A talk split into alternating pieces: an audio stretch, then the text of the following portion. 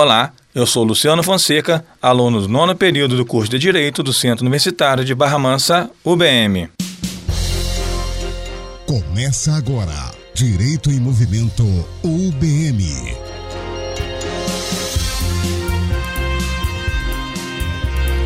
Muito boa tarde, sejam todos bem-vindos a mais um programa Direito em Movimento.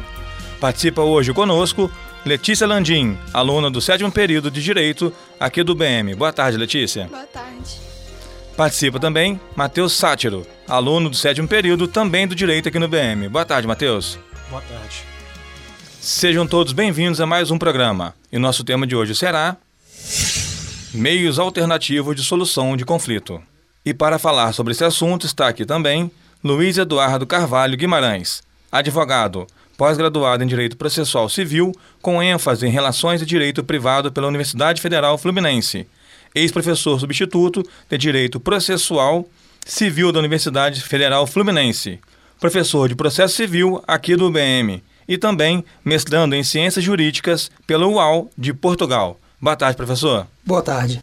Bom, antes de começar, eu gostaria de dizer que esse programa faz parte das atividades do Núcleo de Prática Jurídica NPJ do UBM, sob a supervisão do professor Tiago Modesto, a quem deixo meu agradecimento, e também a coordenadora do curso de Direito do BM, professora Marlene Novak.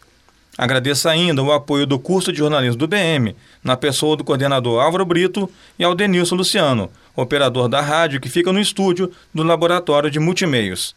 A todos, meu muito obrigado por tornar esse projeto possível. Bom, agora sim, falando do nosso tema, podemos dizer que o Brasil tem a cultura do litígio. As pessoas preferem uma ação de anos no judiciário a adotar qualquer meio alternativo de resolução de conflitos.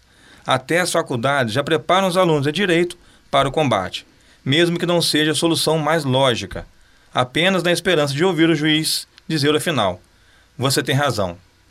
E eu começo perguntando: de onde vem esse histórico? Qual a origem dessa cultura? Então, as pessoas elas relacionam né, a, o acesso à justiça à formalidade do judiciário. Então, dando credibilidade apenas aos métodos formais. E isso dificulta a inserção dos meios alternativos de resolução de conflito, aonde tem como, temos como objetivo a informalidade, um, uma linguagem, a utilização de uma linguagem mais acessível. Então, isso acaba. É, as pessoas acabam não dando credibilidade a estes meios. Certo. Professor, é, então a gente já levantou aqui a questão de que a gente, a gente é, é treinado ao combate, né? Os meios alternativos de solução de conflitos, eles viriam para contrapor, talvez, esse litígio? Não somente para contrapor, mas atuar ao lado do Poder Judiciário na resolução desses conflitos. Ah, chegamos à conclusão de que o Judiciário não aguenta mais receber a quantidade de demandas que vem recebido nos últimos anos. Ah, não há servidores suficientes, não há estrutura suficiente, não há orçamento suficiente para isso. E realmente os meios alternativos de resolução de conflitos eles surgem como uma forma de desafogar o poder judiciário. Ah, essa é a ideia da, de, da alternatividade desses meios. Né? E chegou-se à conclusão, principalmente, que o que importa, já que a, a, a principal função da jurisdição é gerar pacificação social, o que importa é que se gere pacificação social pouco importando se essa pacificação vem do poder judiciário ou não. Havendo essa pacificação, os meios alternativos de resolução de conflitos eles se destacariam por também nos levar a, a essa solução. Professor, você disse então que os meios alternativos eles têm como objetivo também a pacificação, né? Assim como o judiciário, o propósito dele é pacificar as relações em conflito, né? É, a gente sabe que historicamente o número de processo é muito alto, né? Em recente pesquisa no CNJ de 2018 diz que são 80 milhões de processos de limitação. Talvez esse motivo aí é, o CPC venha talvez é, incentivar mais as formas de, de, resolução de conflitos? Com toda certeza, com toda certeza. O, o, novo CPC, que já não é tão novo assim, eu evito usar a palavra no, novo, porque senão vai passar 10, 15 anos, a gente vai utilizar ainda a terminologia novo. O Código de Processo Civil de 2015, que entrou em vigor somente em 2016, ele institui uma verdadeira política pública a ser promovida também pelo Estado, no sentido de se promover a solução de conflitos por meios alternativos por meios alternativos. É como se o próprio Estado reconhecesse: olha, eu não dou conta de fazer isso me ajudem. E nesse contexto é que surgem a, a, os meios alternativos que a gente estuda e que a gente conhece. Matheus, é, você fez aí uma pesquisa junto com a gente aqui do grupo, né? É, explicando o que são. A gente está falando em meios alternativos de solução de conflitos. O que são esses meios? Então, os meios alternativos de solução de conflitos são formas de resolução de um conflito que não são impostas pelo Poder Judiciário. Mas pode ter sim a participação do Judiciário, só que a decisão do juiz não interfere no resultado é, nós temos como principais formas de meios de solução de conflito é, a conciliação, a mediação e a arbitragem. Professor, você poderia apontar para a gente as diferenças entre os meios alternativos de resolução de conflito? Claro, claro, posso sim. Ah, dentro do estudo da jurisdição, principalmente, a, a gente estuda que existem dois grandes gêneros de meios de resolução de conflitos, né? que é a autocomposição e a heterocomposição. A maioria, a maioria dos meios alternativos estão dentro da autocomposição. E o que seria a autocomposição?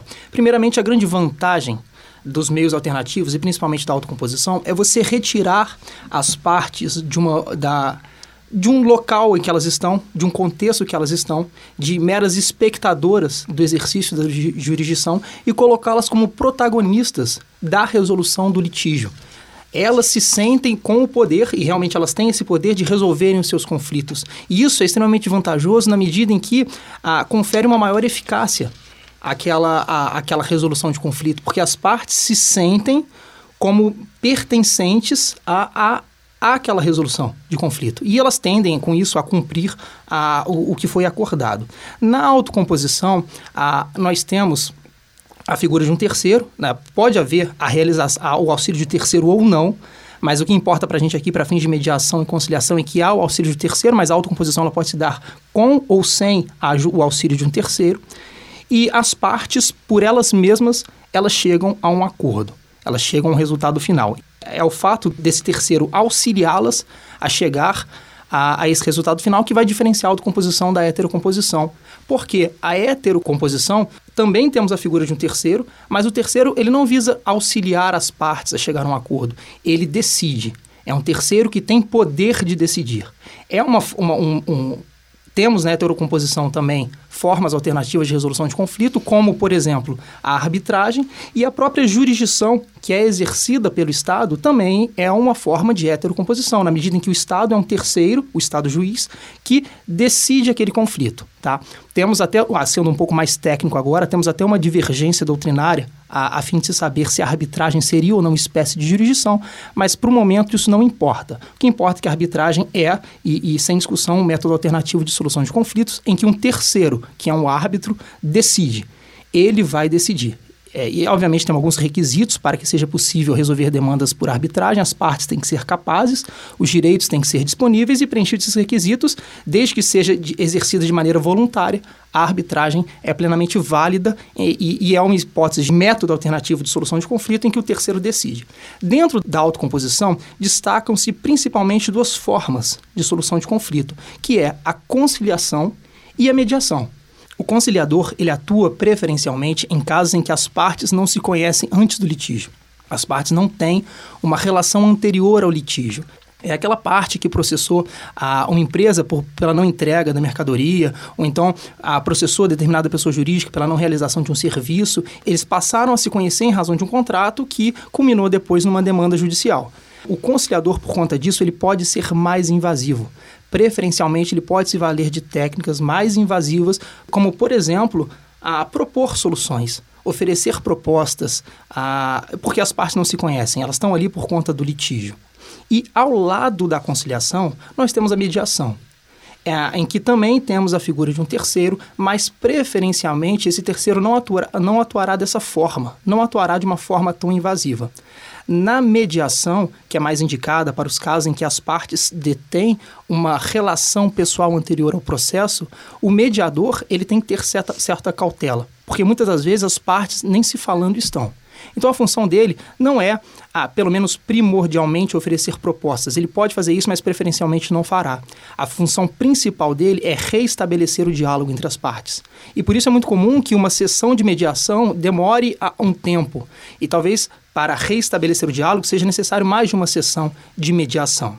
E, como exemplo clássico, nós temos os casos envolvendo direito de família, em que as partes elas chegam ao Poder Judiciário ah, brigadas, sem se falarem, e a função do mediador é a re reestabelecer essa a comunicação. E tanto, a, eu dei, citei exemplos aqui de casos judiciais, mas tanto a conciliação quanto a mediação, elas podem ser feitas de maneira extrajudicial.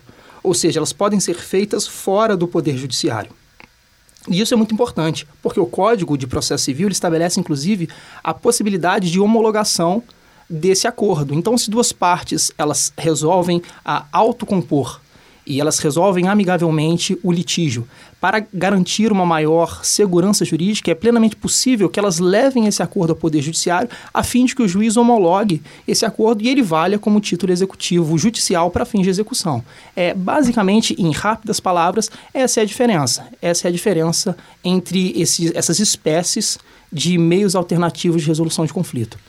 Pensando nesse, nesse, nessa diferenciação, professor, a gente poderia dizer então que os meios alternativos eles facilitam é, é, ali a relação das pessoas naquela, naquele problema, de maneira que, que eles não saiam como perdedores. Porque na justiça, chega o ponto de judiciário, a, a, tá essa ideia de que um ganhou e o outro perdeu, né? A gente acaba observando, eu tenho medo do judiciário, pensar, ah, vou ganhar, eu vou perder. No meio alternativo, não. Há uma negociação, né? Exatamente, exatamente. No Poder Judiciário vigora essa lógica ainda de ganhador e perdedor, né? Ainda que a gente haja, ainda que a gente tenha aquela ideia de sucumbência recíproca, na ideia do, do ser humano, ele saiu como vencedor ou como perdedor. Uhum. E justamente porque não é ele quem decide. Ele simplesmente é um espectador do, de uma resolução de litígio que foi submetida ao Poder Judiciário. No caso da autocomposição e da mediação, e aqui eu deixo um pouco a arbitragem de fora, porque a arbitragem seria uma espécie de heterocomposição, uhum. mas na, na mediação e na conciliação, a parte ela resolve o seu problema. As partes resolvem o seu problema. E eles não saem com aquele estereótipo do vencedor e do perdedor. Os dois saem como vencedores. Eles pensam, eu resolvi o meu conflito. Uhum. Eu resolvi meu conflito através da conversa, a, de uma conversa amigável, obviamente, ainda que com auxílio de um, de um terceiro, eu resolvi o meu conflito.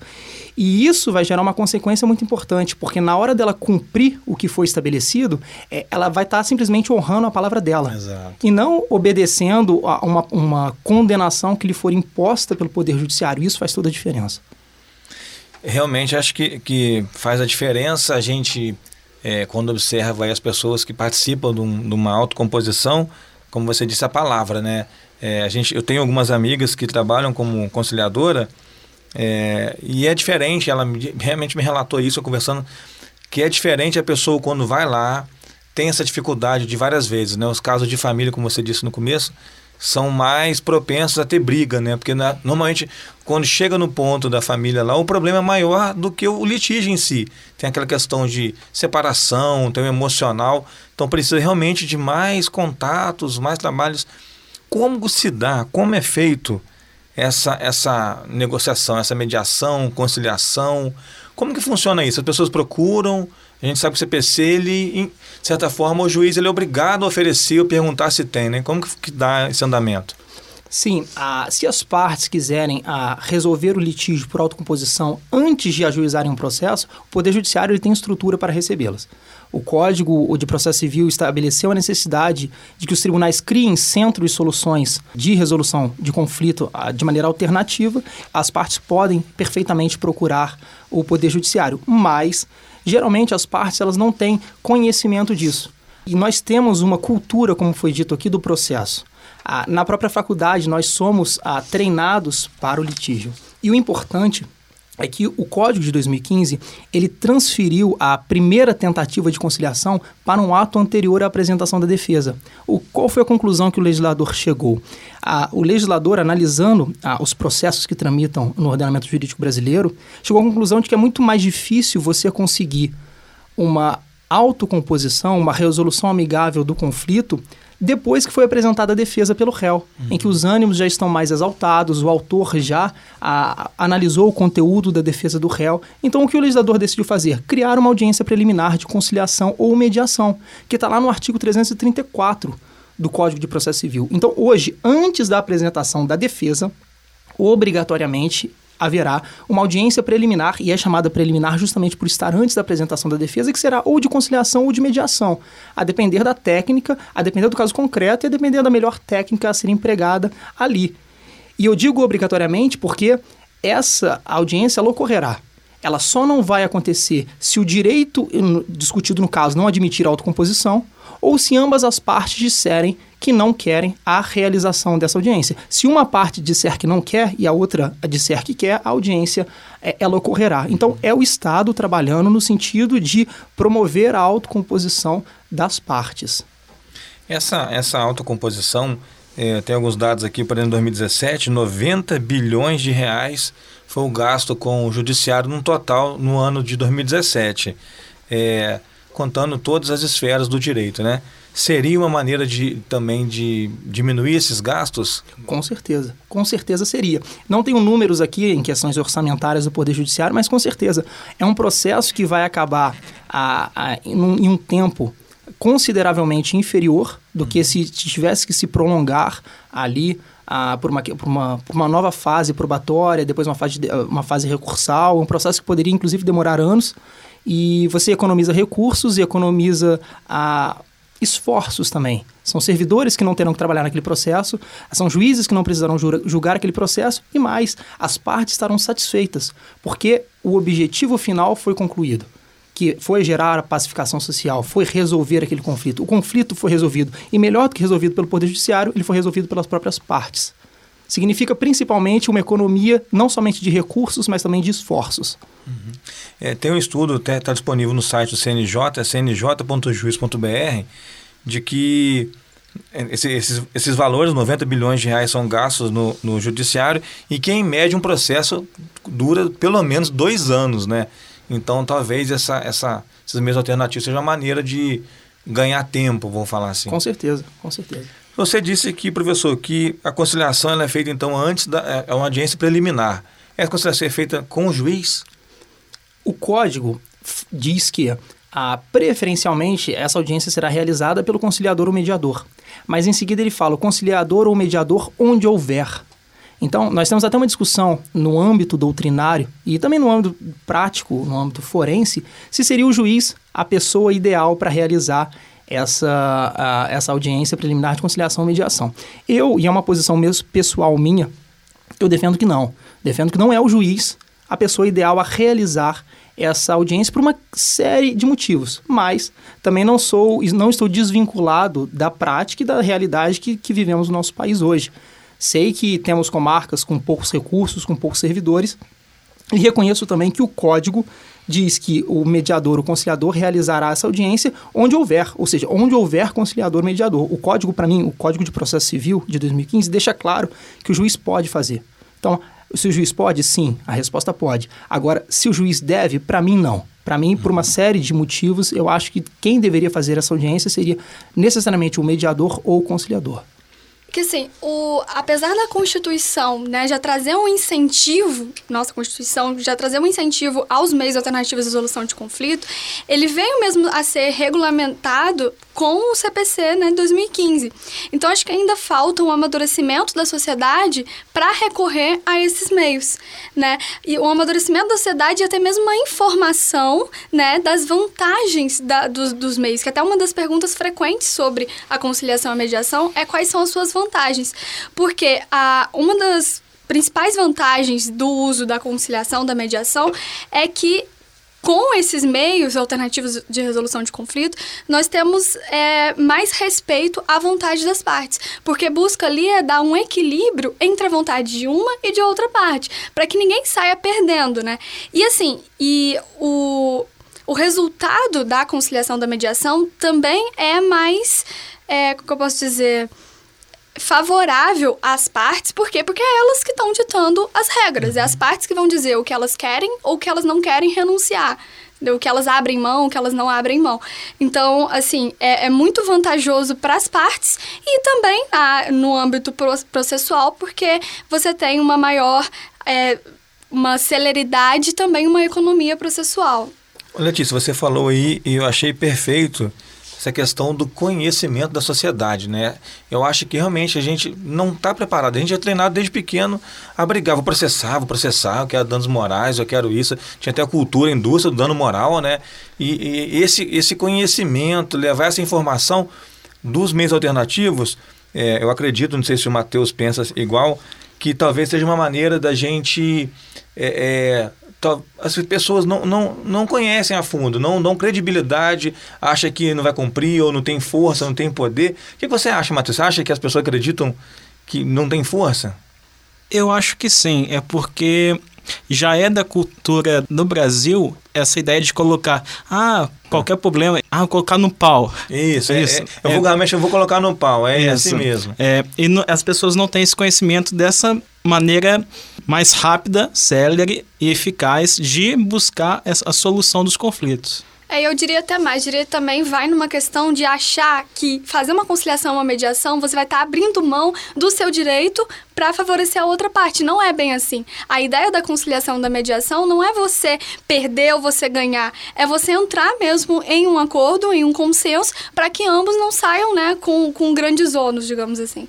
Verdade. Isso, Leti. É, a gente estava conversando mais cedo, agora há pouco, sobre isso. Não vai perder os direitos. Aí você tem a transação, a renúncia e a submissão.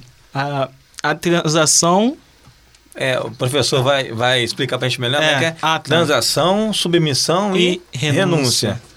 O que seriam isso? É, que na é verdade, a, a transação é, seria basicamente a transação e a submissão e renúncia. E a submissão. É, a, renúncia poderia ser encarada como uma espécie de submissão. A transação, ela ocorre quando ambas as partes, elas cedem um pouco. Uhum.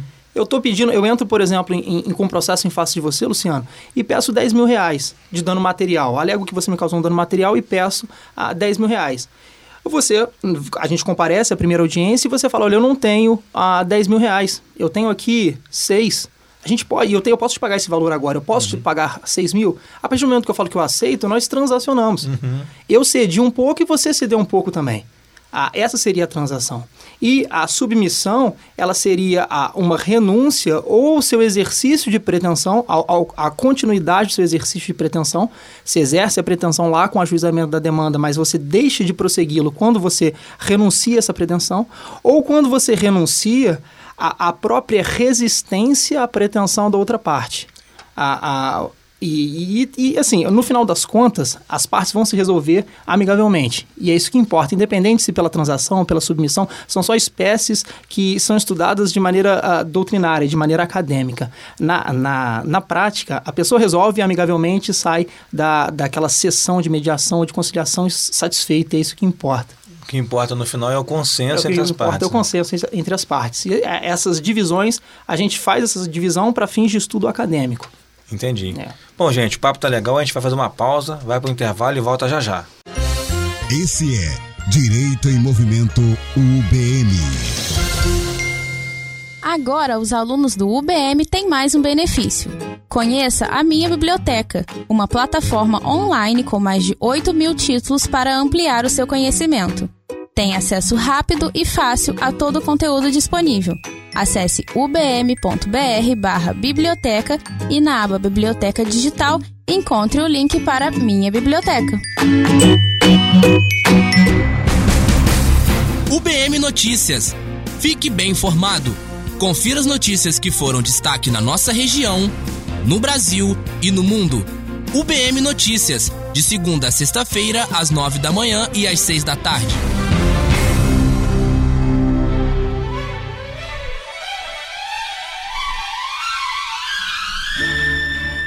Agora, todas as tardes, a Rádio UBM abre seus arquivos para você matar saudade no UBM Flashback. Um programa para quem gosta daquelas mais antigas que ficaram para sempre em nossas memórias. Que ficaram para sempre em nossas memórias.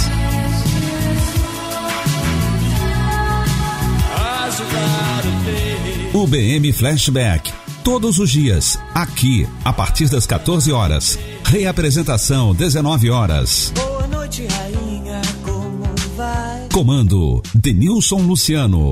Sou seu coringa, ou seu ai. Rádio UBM, emissora web do curso de jornalismo do Centro Universitário de Barra Mansa. Estúdios no Laboratório Multimeios, Rua Vereador Pinho de Carvalho, 267, Barra Mansa, Rio de Janeiro.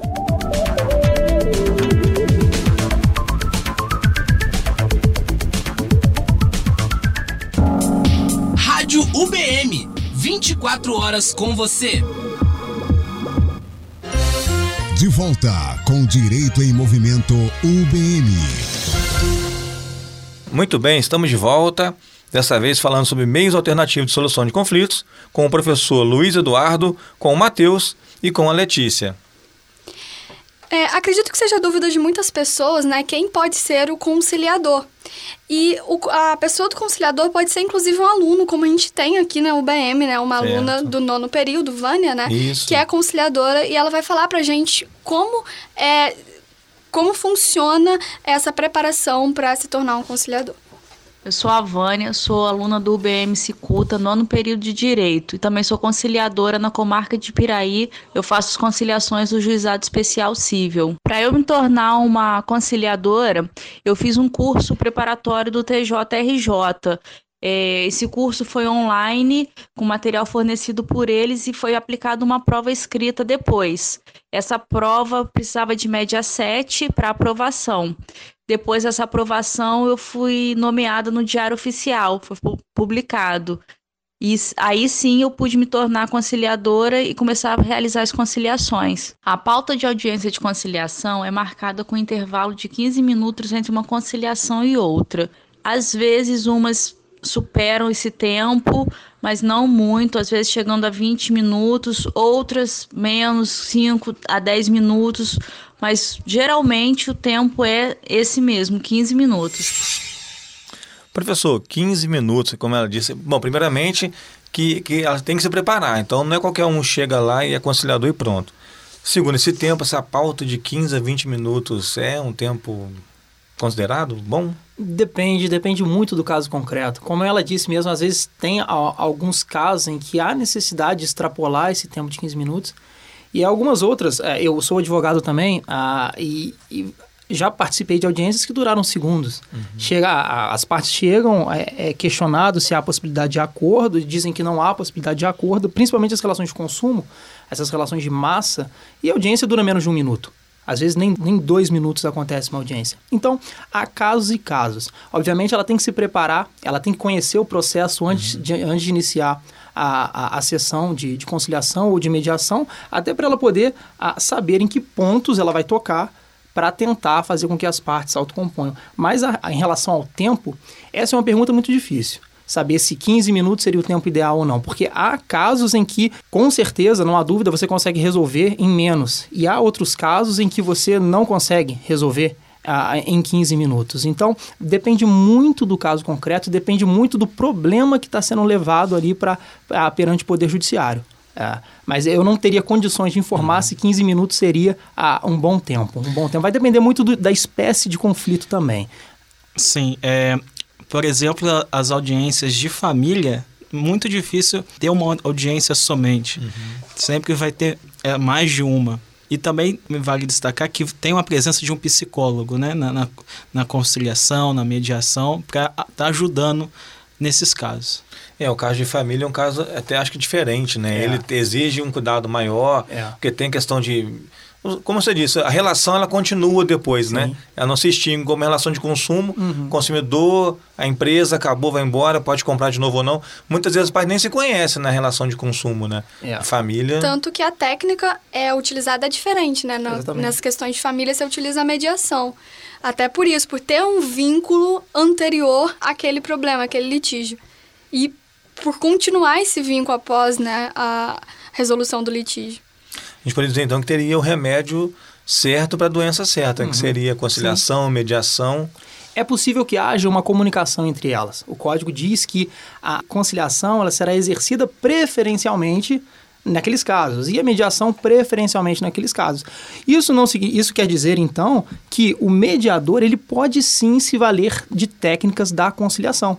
Ah, o professor, ah, ah, isso, isso é- me é questionado muito em sala de aula. O, o mediador, então, professor, não poderia ah, formular propostas? Preferencialmente não, mas ele pode fazer isso. Vamos supor que ele já tenha cumprido a sua função de mediador, já tenha restabelecido o diálogo entre as partes e ele chega um momento em que ele, ele, ele se sente confortável e acha prudente formular algum tipo de proposta. Aí ele pode fazer isso, mas preferencialmente ele não fará. Ah, então, o que o legislador quis foi realmente separar técnicas diferentes para resolver problemas diferentes. Mas ele não determinou uma barreira absoluta entre elas. Uhum. É possível que o conciliador se valha de técnicas do mediador e o contrário também. Inclusive, a gente tem até aí um depoimento da Vânia mesmo, né? Explicando um pouco como que funciona, como que é a atuação dela na conciliação. Vamos ver. Quando eu inicio a conciliação, eu me apresento para as partes, explico como que funciona e para que, que elas estão ali, que é para achar uma melhor forma possível de chegar à solução do problema que eles estão enfrentando ali naquele momento. E muitas das vezes o fato da gente deixar a parte falar faz com que aquele conflito seja resolvido ali naquele momento.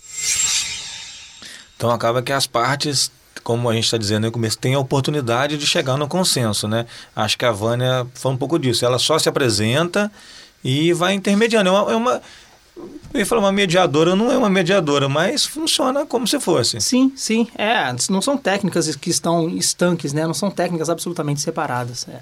Ah. Professor, você disse antes, né, que não acha que o juiz deveria fazer audiência de conciliação. Por quê? Bom, uh, eu costumo citar várias razões. Uh, geralmente eu, fecho essas razões em três motivos principais e eu deixo bem claro nas minhas aulas que é uma opinião pessoal minha. Não é uma, um, uma opinião pessoal uh, desvinculada de dados nem de fatos científicos. Eu, a partir das minhas pesquisas, eu chego a essa conclusão. E eu, eu cito basicamente três motivos. O primeiro motivo é a questão de capacitação. É óbvio que existem pessoas que possuem dons, e nós podemos ter um juiz que seja um excelente conciliador, um excelente mediador. Mas a questão é, ele não é trein... É, não é ele, ele pode ser capacitado e treinado para isso, mas não é a função principal dele. O juiz, ele, ele, ainda que ele concilie e medie muito bem, ele é treinado, ele é programado para julgar conflitos, para julgar conflitos. E a, por isso que o ideal é que não seja ele quem a, a, realize essa sessão de mediação de conciliação, e sim o conciliador, o mediador. Como a, a Vânia disse, ela participou de um, de um treinamento, ela precisou realizar uma prova, ela fez um curso pelo Tribunal de Justiça do Estado do Rio para se capacitar. A questão é, o juiz pode fazer esse curso também? Pode, mas a função dele é julgar. Vamos separar as funções para que elas sejam exercidas de uma, de uma forma melhor. Vamos deixar o conciliador e o mediador para conciliar e mediar e vamos deixar o juiz para julgar, sem prejuízo do juiz conciliar ou mediar também em outros momentos do processo. Mas nessa audiência preliminar de conciliação, que ocorre antes da defesa, é o ideal que seja feito pelo conciliador e o mediador. O segundo motivo é para evitar um pré-julgamento. Para evitar um pré-julgamento. Por quê? O, o, mediador e o conciliador, ele, é, ele estará diante de informações trazidas pelas partes que podem gerar um pré-julgamento na, na sua pessoa. Ele pode começar a querer julgar essas, essas pessoas. E se ele fizer pré-julgamento, não vai fazer diferença nenhuma, porque a função dele vai encerrar com o fim daquela audiência. Ele vai sair da audiência e acabou. O processo vai voltar para o juiz. Se a gente coloca o juiz, o magistrado, para ter acesso a essas informações, é possível que ocorra um pré-julgamento e isso vai afetar a sua a função jurisdicional. E um terceiro motivo seria a questão do sigilo. Eu brinco em minhas aulas, e os alunos costumam achar isso até engraçado, que a audiência preliminar é a Las Vegas do processo. Porque existe aquele ditado que o, que o que acontece em Vegas fica em Vegas, né? E a audiência de conciliação, a audiência preliminar de conciliação e mediação, ela é sigilosa só vai para o termo final de conciliação mediação aquelas informações que as partes quiserem que vá. Porque se as partes não quiserem, aquilo vai voltar para o juiz da seguinte forma: olha só, não houve a realização de acordo. Restou infrutífera a conciliação ou a mediação. O juiz não vai ter acesso àquelas informações. Uhum. O, que, o que for dito lá, fica lá. Obviamente, nós temos exceções. Se a parte confessa um crime, por exemplo, na audiência, é óbvio que aquilo não vai ficar lá. Mas, em geral, todas as informações, todas as confissões ali ditas ficarão ali. E se a gente coloca o juiz para realizar essa audiência, ele vai ter acesso a essas informações. E como ele não vai realizar pré-julgamento depois, tendo, tendo tido acesso é, a essas informações? Isso, para mim, é muito grave. É por isso que eu não, não sou a, a favor de que seja o juiz o responsável pela realização dessa audiência. E outros motivos também têm a ver com motivos propriamente psicológicos. Geralmente quem chega no Poder Judiciário não tem conhecimento do direito, não sabe como funciona aquilo. E imaginem se o juiz, atuando como conciliador, faça proposta para uma das partes. E ela sabe que quem está fazendo aquela proposta para ela é a pessoa que irá julgá-la depois. Uhum. Então, se o juiz fala, olha só, eu acho que esse valor aqui é um bom valor, na cabeça da parte, de duas uma. Ou o juiz vai indeferir o pedido dela, ou vai julgar dando um valor menor. E aquilo vai gerar um efeito psicológico nela de querer aceitar. E isso vai ferir os, um dos princípios lá da, da audiência de. Da, da audiência não, mas da, da, da própria mediação e conciliação, que é o princípio da própria autonomia das partes. As partes elas têm que decidir por conta própria. Se elas, elas celebram um acordo, é o princípio da liberdade também, elas celebram um acordo se quiserem. Se elas não quiserem celebrar acordo, não precisam celebrar. O que é obrigatório é o comparecimento à audiência preliminar quando ela for designada, mas não existe uma obrigatoriedade em se fazer o acordo. Então a parte ela não pode sofrer nenhum tipo de ameaça, nenhum tipo de coação, nenhum tipo de constrangimento. E esse é um perigo que pode acontecer se a gente coloca o juiz para realizar essa audiência. Não no juiz, porque o juiz ele sabe que ele não pode extrapolar ali. O problema é o que isso causará na mentalidade da parte. E existem outras razões, mas aí eu ficaria aqui falando por muito e muito tempo. então, de certa maneira, assim, a gente acaba olhando, então, que o juiz, participando dessa, desse ato de conciliação, ele acabaria perdendo a imparcialidade dele. Talvez, né? talvez. É, é, é um risco que corremos. A gente, a gente acaba, de certa forma, é, botando o lobo, não sei se ele tomando conta da, da ovelha. quase isso, quase isso. Mais ou menos isso, né? É, e fora que essa característica de privacidade do, da conciliação ia perder seu sentido, né?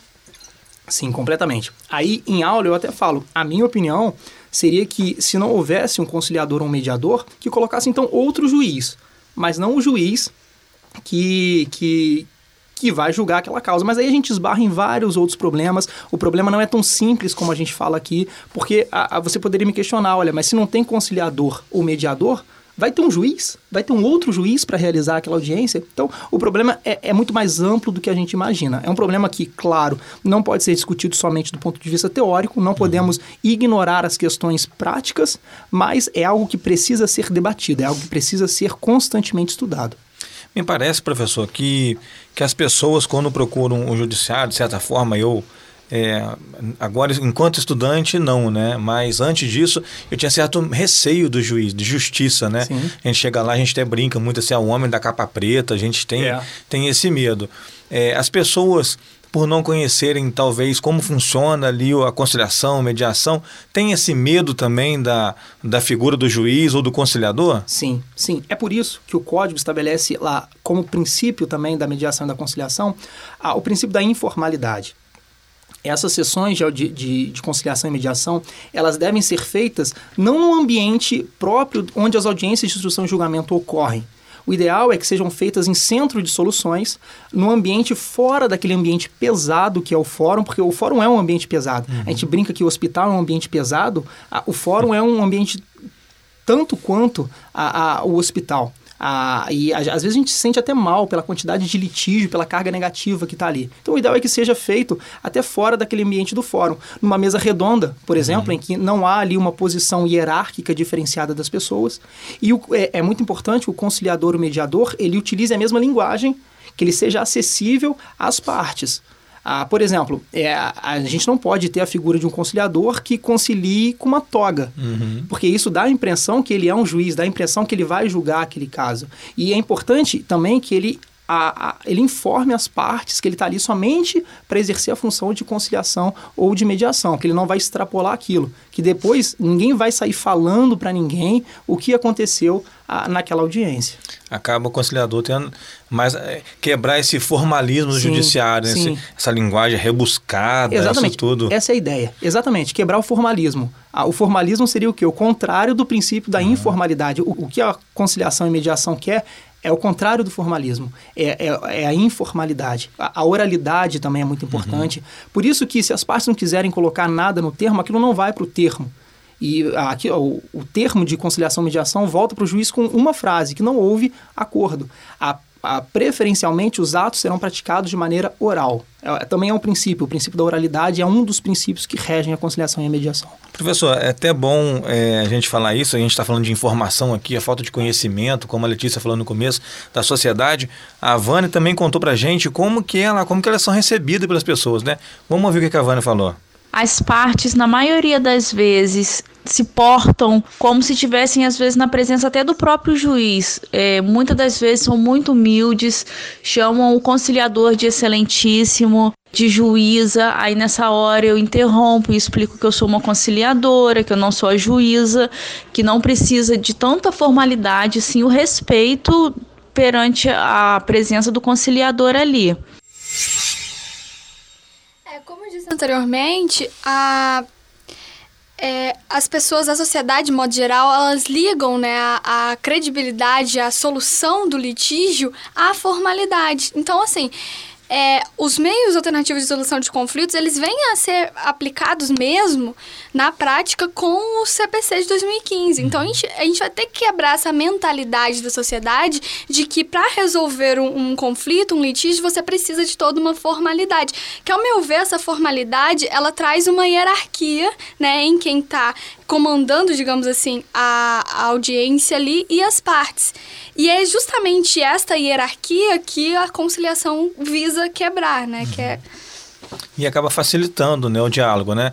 É, a gente tem o CPC de 2015, de certa forma, nós estamos em 2019, a sociedade ela muda constantemente, novas coisas vão surgindo, né? Ele já é, já, eu acredito, já ser defasado, porque o próprio Código Civil é de 2002. Então nós temos um Código de 2002 um código de processo de 2015 para atender demandas em 2019. É, mas assim, acho que acaba vendo que esses meios alternativos são talvez a melhor solução, né, professor, para poder resolver os problemas e pacificar. Sim, sim. Se, se são a melhor solução, eu, eu ainda não sei, mas que ajudam muito, ajudam sim.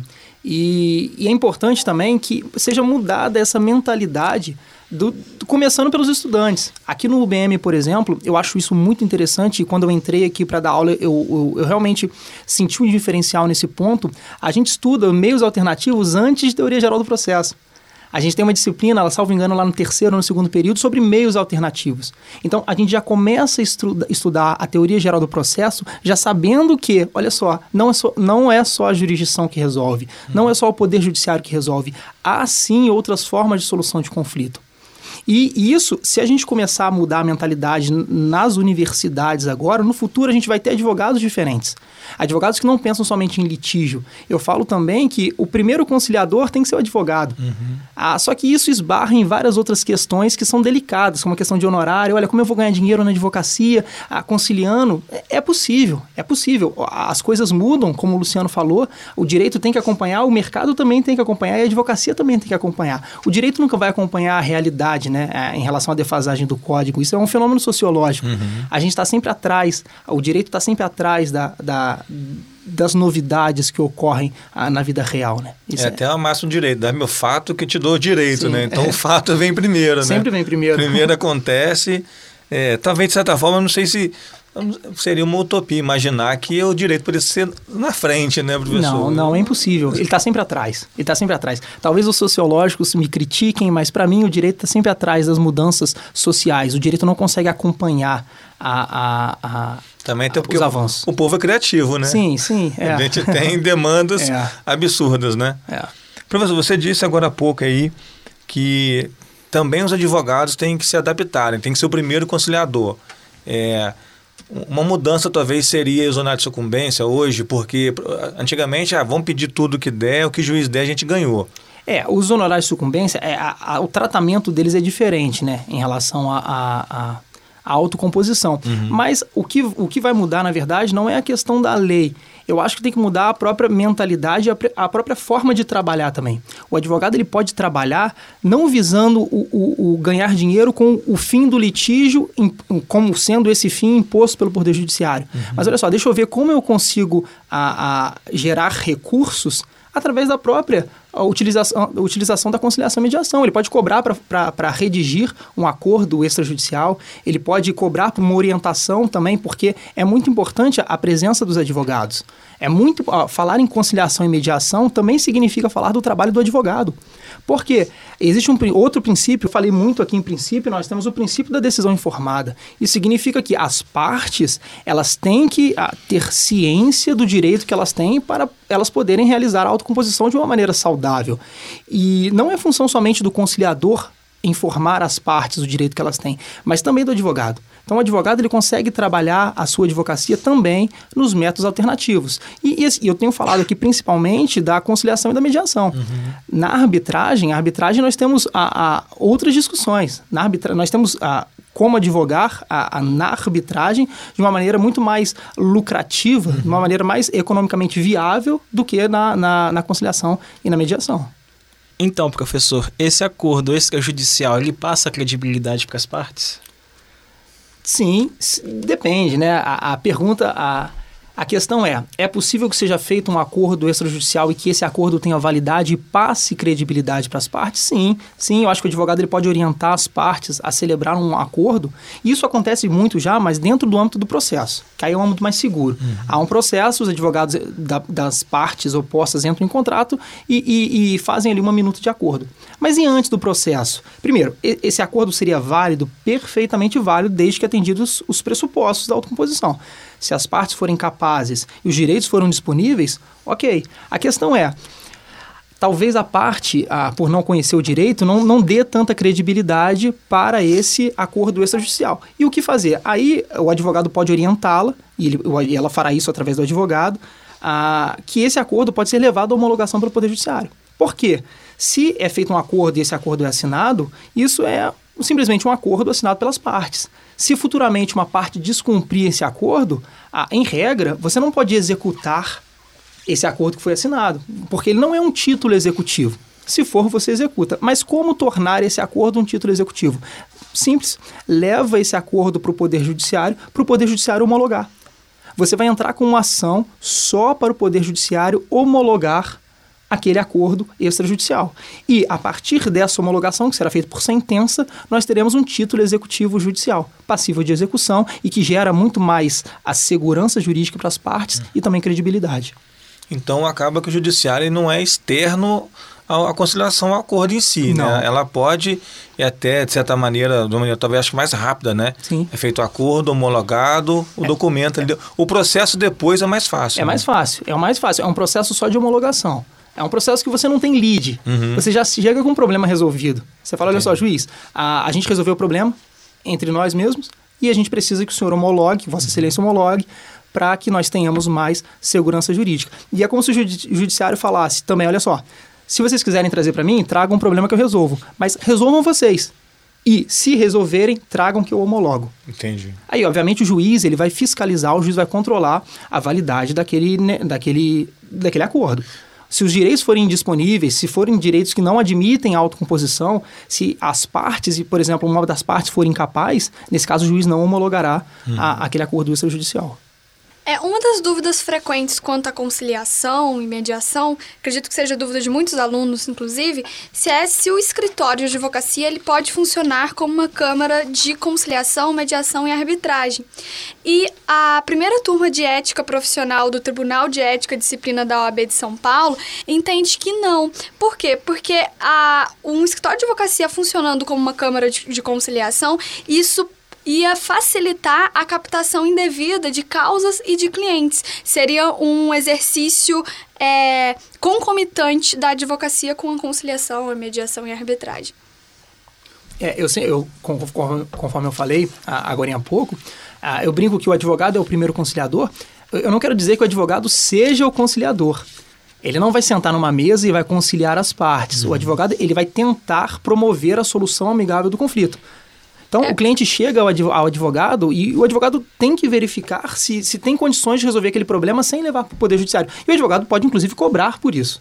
Pode, inclusive, cobrar. Ah, olha só, vamos tentar resolver, eu vou entrar em contato com outra parte, vou tentar entrar em contato com o advogado da outra parte, os meus honorários são esses, e se o problema for resolvido ali amigavelmente, excelente.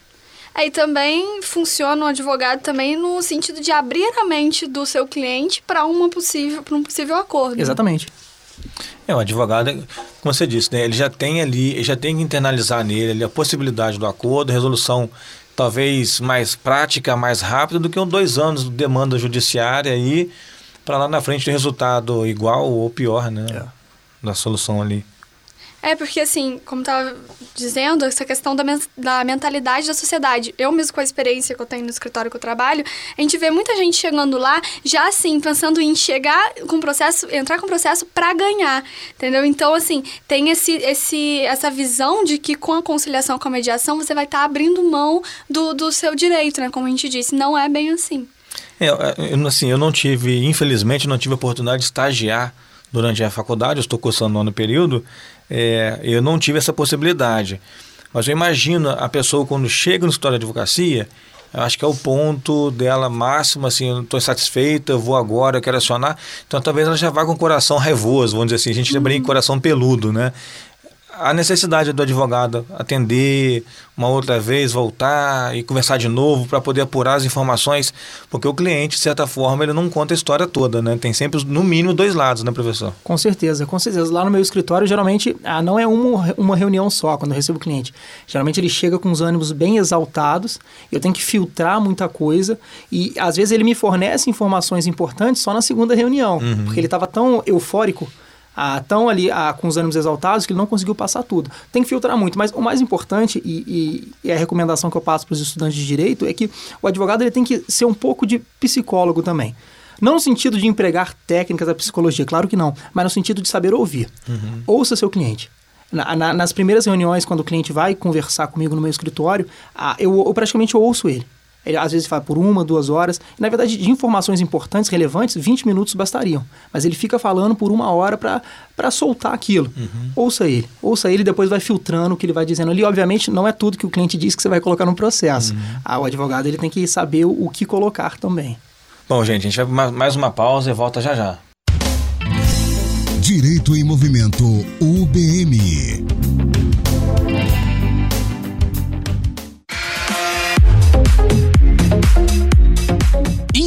Intervalo UBM.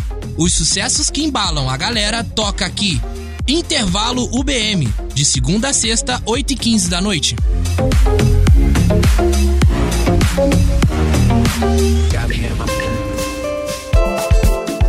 UBM Entrevista. Um bate-papo com os mais variados temas.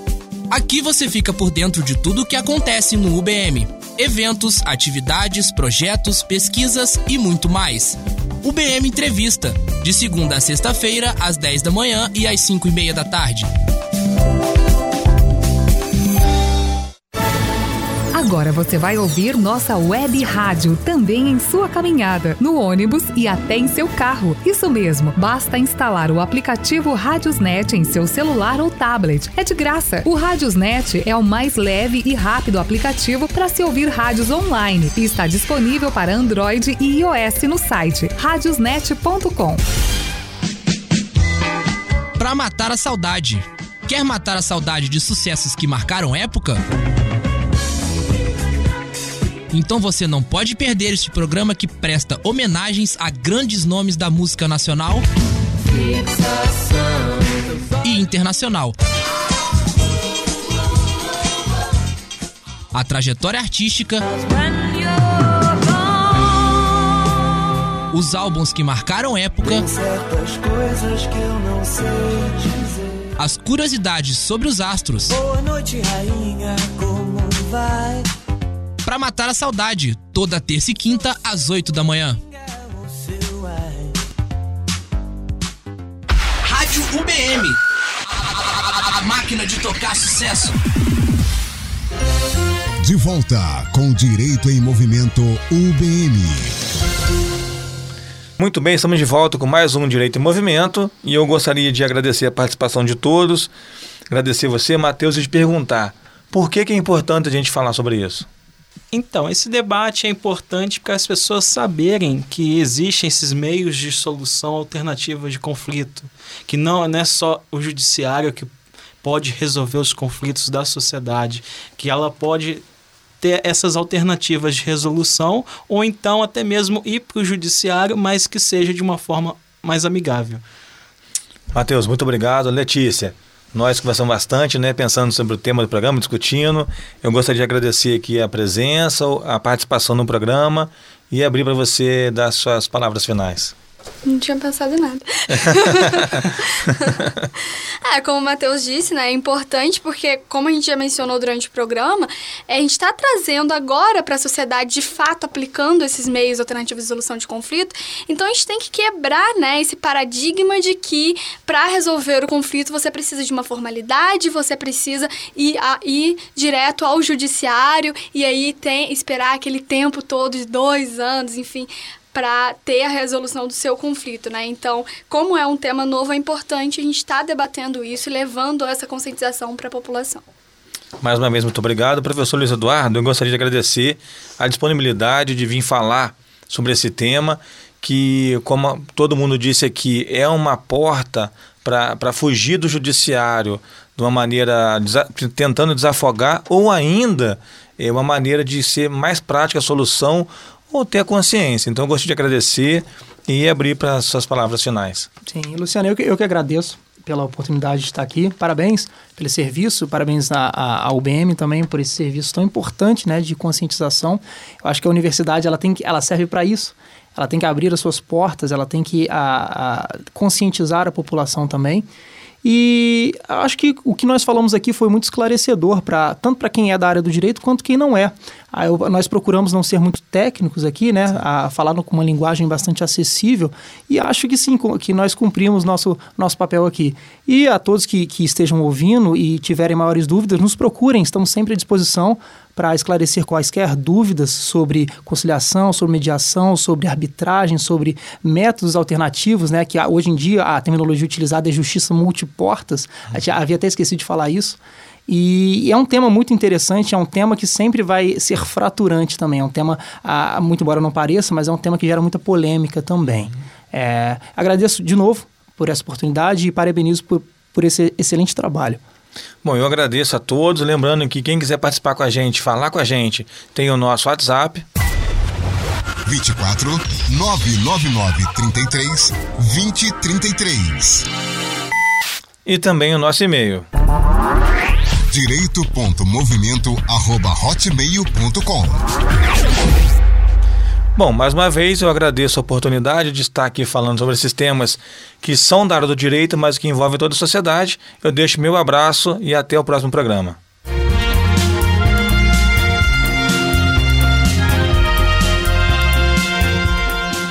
Você ouviu Direito em Movimento UBM.